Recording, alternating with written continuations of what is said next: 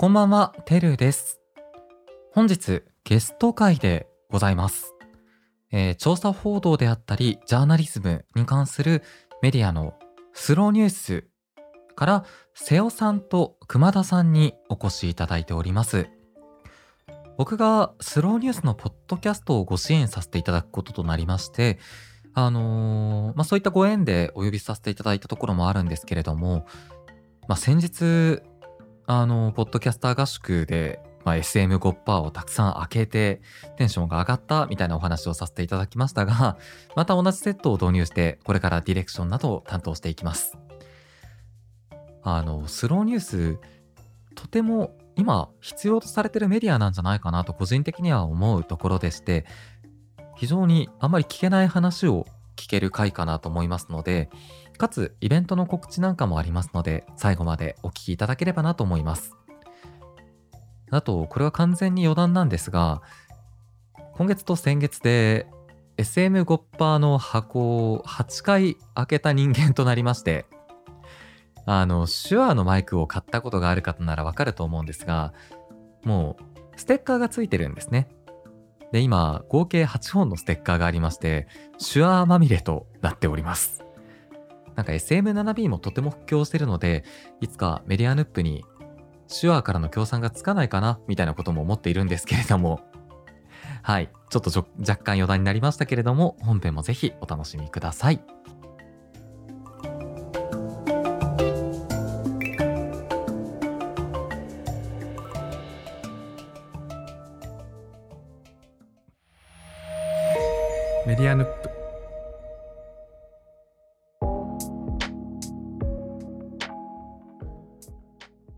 では、早速ゲストの紹介です。よろしくお願いします。えっ、と、よろしくお願いします本日、瀬尾さんと熊田さんに来ていただいております。お願いします。よろしくお願いします。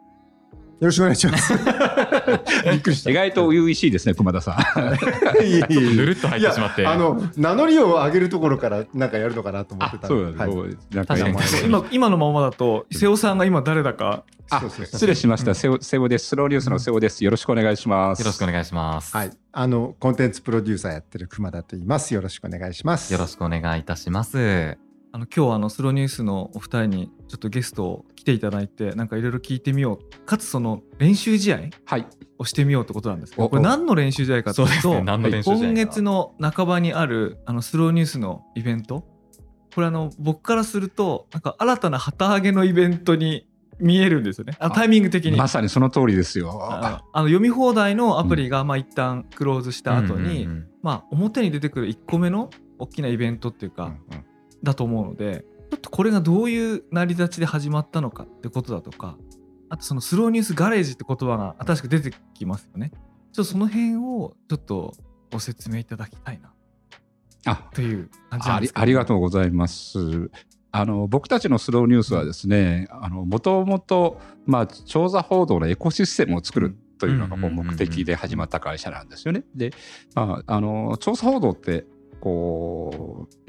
なんつうかピンとこない方もおられるかもしれませんけど、まあ簡単に言えばこう取材にすごいこう時間のかかるようなまあ記事ですね。うんうんうんでこういうものがこう次々に生まれてくるような環境を作りたい。っていうのが、まあ、僕らスローニュースのうんこう目指す世界なんですよ。でネットの世界でよくあのこたつ記事って言われますけど、よくあの、えテレビ見ながらこう書いてる記事とかあるじゃないですか、うん。こう誰がこんなこと言ったみたいな。ーい。ろんなことで言われます。いろいろ言われますよ。あありますよ、まあ、まあそういう派も、ね、結構あったりしますけど、うん。まあ、それの真逆でもうあの、まあ、とにかくもうあのいろいろ調べ上げると時間をかけて、でその中でこう作り、えーまあ、いろんな事実関係をこうこれが本当に正しいのかどうかとかあの、まあ、いろんなこう、えー資料に当たったりとかですねあるいは当事者に当たったりして、うんこう調べ上げたあの記事あの、こういうものがあのきちんとこうネットの中にも、うん。あのあるいはネットに限らずこう雑誌でもね、本でも次々出てくるような環境を作りたいなというのがスローニュースという会社なんですよね。で一旦僕らあのいわゆるサブスクサービスっていうのを、えー立ち上げたんですけどもあのこれに関してはまあクローズしました。でだけど、えーむしろろこれは僕ら、まあ、次のチャレンジをしようというのがこう狙いでして、うんでさっき言ったこうエコシステムをじゃああのこう作っていくためには、まあ、あのどうあるべきかということをですね、えーともう一度と改めていろんな実験をしながらうんこう考えていこうということを今やってるわけですね。で、まあ、その実験場としてあのこのスローニュースガレージあーなるほどあというそれがガレージなんですね。そうなんです。スタートアップはガレージから始まるみたいなね。あそんなそういうことですね。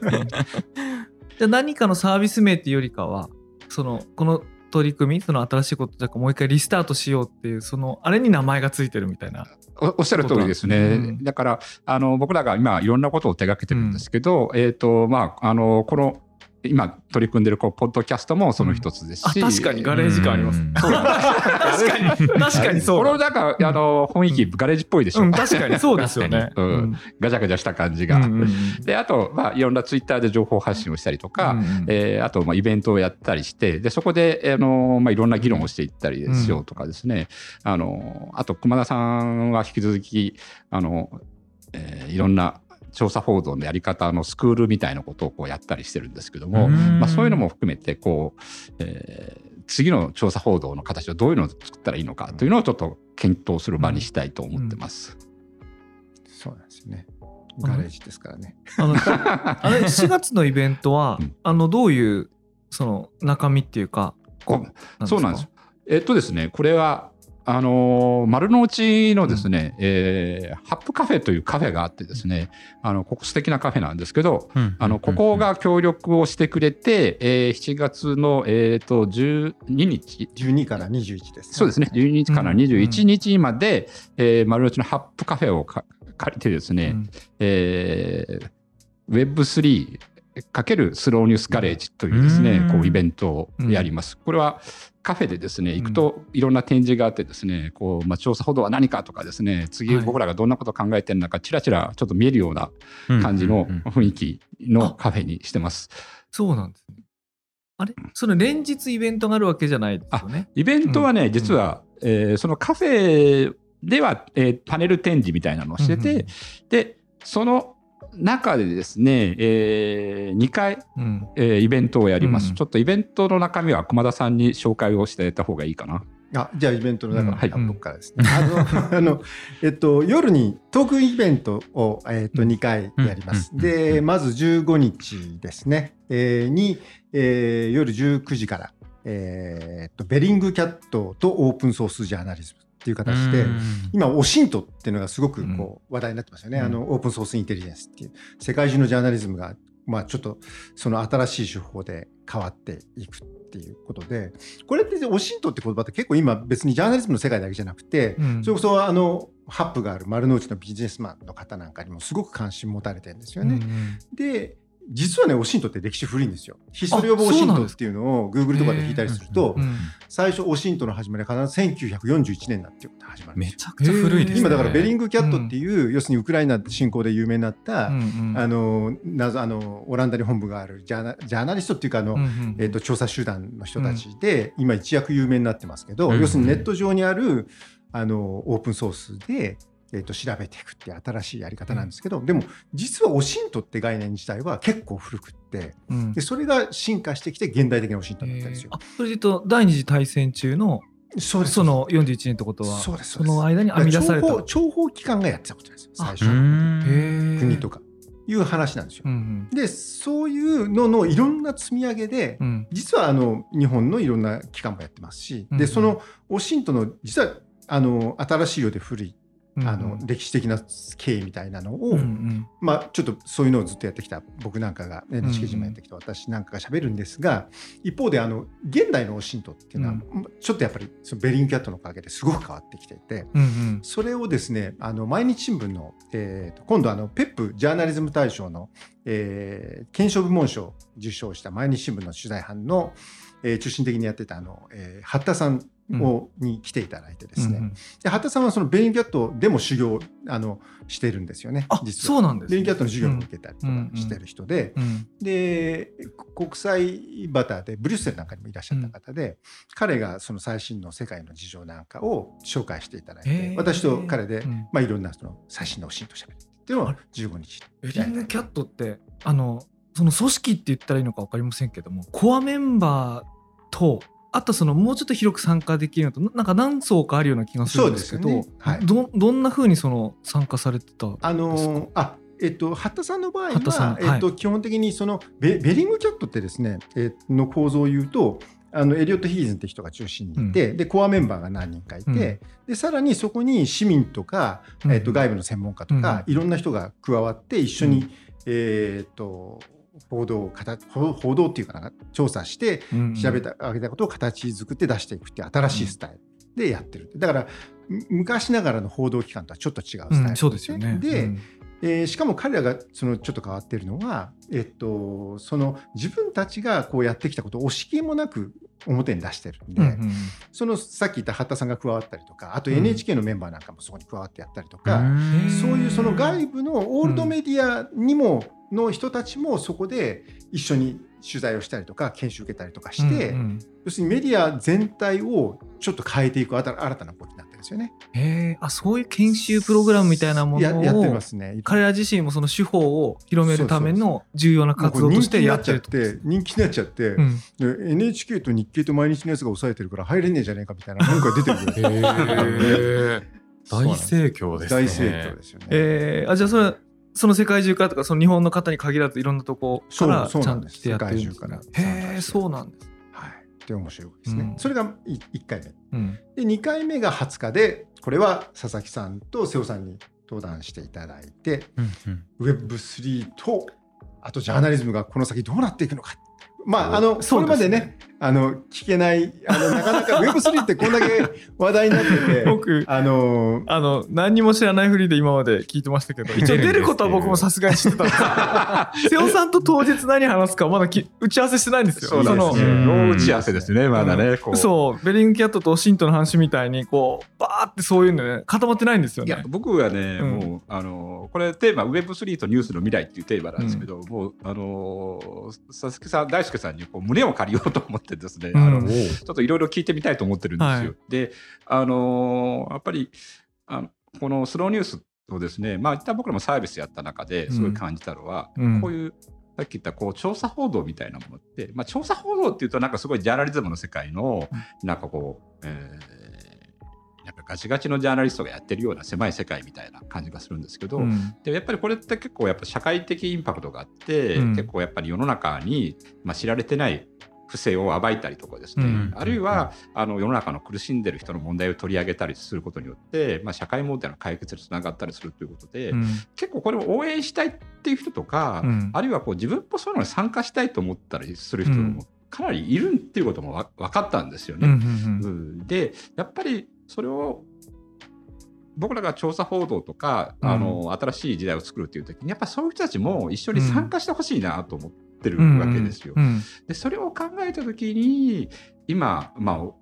あ、起きてるこう Web3 の世界で起きてるような仕組みがですねうんあの有効に使えるんじゃないかなと思ってるんですよね。いわゆるこう UGC っていうかコミュニティっていうかそういう参加を促して、うん、あの強く結びつけるものとしての Web3 とかっていうことですよね。おおっしゃる通りですね、うんうんうん。だから結構やっぱりそのジャーナリズムの問題点って、こう作る側も、うん。ジャーナリストの側もこう、うん。あるいはそれを読む側とか取材される側も一歩間違えると,、うん。えっと他人事になっちゃうというか当事者性が薄れちゃうところがあると思うんですよね。うんででもジャーナリズムはそもそも、えーこうマスコミがやってる問題じゃなくて、うん。やっぱりこれは社会に、えーを変えようとするある種の運動でもあったりするわけですよね。うんうんうんでであるならばジャーナリストもそうだけどやっぱりそれを見てる人も当事者であったりするので、うん。やっぱりその当事者があのやっぱりうまくこのプロジェクトに参加してもらう。うん。で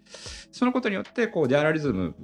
が例えばあの独りよがりになりがちなところをね、うん。そうしないでやっぱりちゃんとうん。やっぱり本来のこう世の中に立役立つような、まあうん。方向に持っていったりとか、うん。あるいはこうジャーナリストだけじゃカバーできないいろんな情報を入れたりすることによって、うんよりこういい、うん。あのコンテンツを作るようにする、うん。まあ、そそういうことをしようとしたときにただ情報を集めるだけじゃなくて Web3 のテクノロジーを使ってやっぱりこう、うん。えーその情報提供だけで参加する、うん。あるいはも場合によっては例えばそのコンテンツと一緒に所有するみたいなですね、うんうん。そうですね、うんそういうこともできるとこう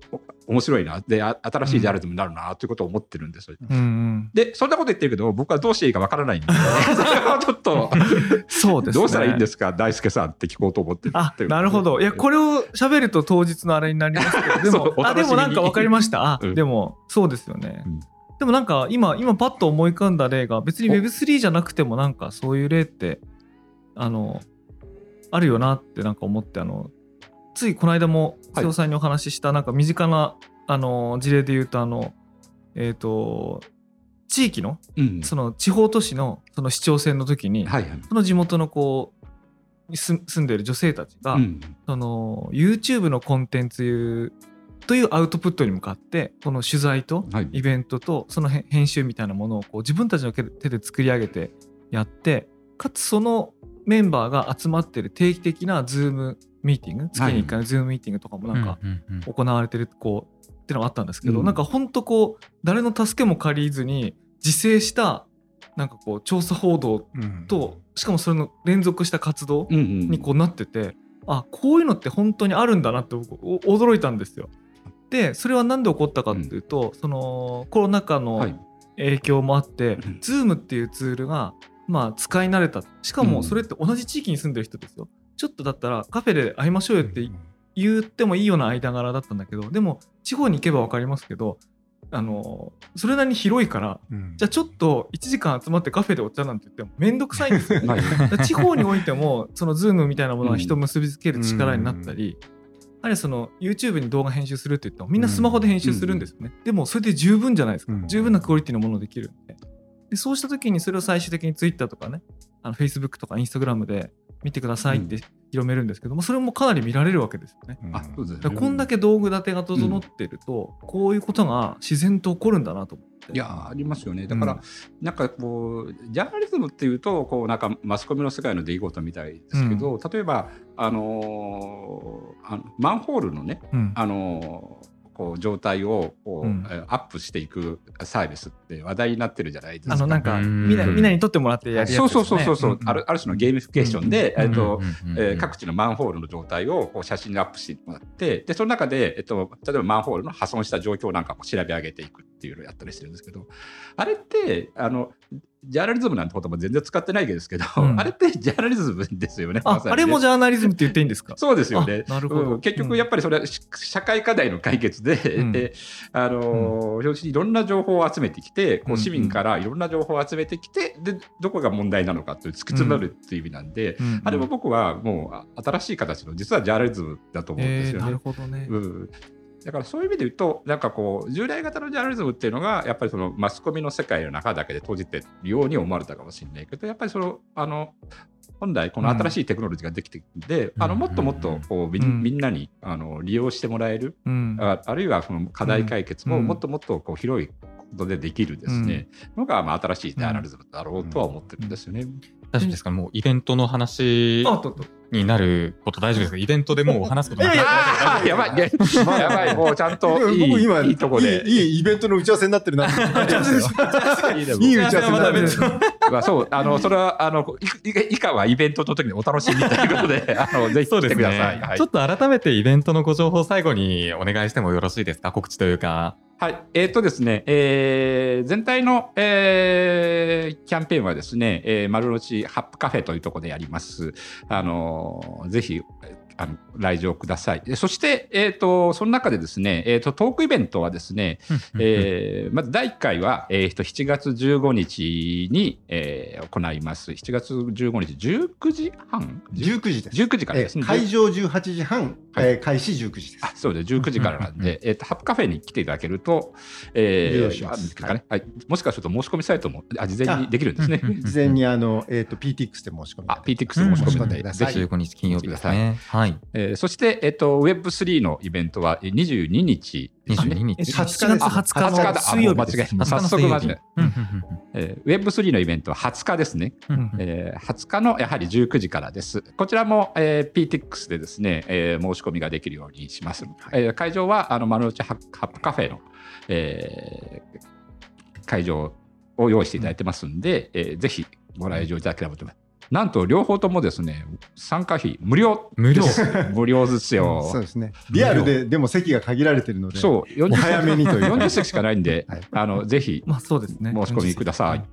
なんかあとあれオリジナルの何かもあるってそそういううふうに。カカフェにはオリジナルメニューもあスローフードのそうなんですよ。もうカフェでですね、もう独自のメニューがガンガン出ててですね、えすごい。えーこの期間だけ？すごいんですよね。あの小泉武夫先生の、うんえー発酵の第一人者ですね。そう発酵の。うーん。それの使っあた小泉先え竹雄先生の？はい、レシピを、うんあの参考にあリスペクトさせて作ったですね、はいはいはいえーとえーネバネバ丼でしたっけ、ねあのカレーと丼がありますので、はい、もうお楽しみにと。いうえへー。ーあります。えーそしてあのコーヒーもですね、あの飲み物もですね、あのこれはあのスローニュースでいつもお世話になってるスローニュースのオフィスに。うんスローニュースのオフィスってスマートニュースの中にあるんですけど、そこであの地球コーヒーというですね、あの専用の、そこでしか飲めない、うん。えー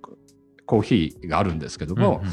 そのバリスタの方でコーヒーがあるんですけど、そこの特製水出しコーヒーとですね、あら。あとレモネードがですね、もう特別にその日だけ、この期間だけ丸の内で飲めますス。マートニュースの社員と同じものが飲める。飲めますこれうんスローニュースだからスローにちなんだメニューにしました全部手間と時間かかってるようなむっちゃかかってますよ。もうなんかね、あのハップカフェの人はこれ作ってると採算合わないですよね。と言いながらだってコーヒー一杯出すのに18時間かかってますよだってこれそうですね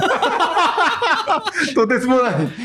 うね、本当に採算度外視っていうのはこういうことなのかっていうぐらい。ああすごいな。ハッ参加したら無料ですと。無料だけど来て買ってってほしいってことですよねこのすごうんくしかもそれでも別に利益も出そうにないっていうのが素晴らしいですね。もうすで来ていただくとあの、えー、と最近のノンフィクションとか調査報道の大体2010年あの古い名作もあるんですけど2011年ぐらいからの最近の動きが分かる、えー本の展示があって、うん。それも読みながらうん。お茶をその地球コーヒーが読めると。あとはあの今、えっとドキュメンタリーのあの名作が、えー都内各地なんかでやってるのの、えっと予告編書き集めてきたきたので、うん。会場でずっと流してますので、えーあ映画の？ドドキュメンタリー映画の、はい、あそれはいい今何見ようかなっていうのをそこで、あの見ながらお茶していただくこともできます。はい、ぜちなみに僕も駒田さんもちょくちょくあのカフェに顔を出してますので、ひなるべく見かけたら声をかけてください。会えるよ、編集者に会えるカフェそう会いに来れれる編集者です。はい、ぜひ、あの、お越しいただければと思います。というところですかね。初の案件。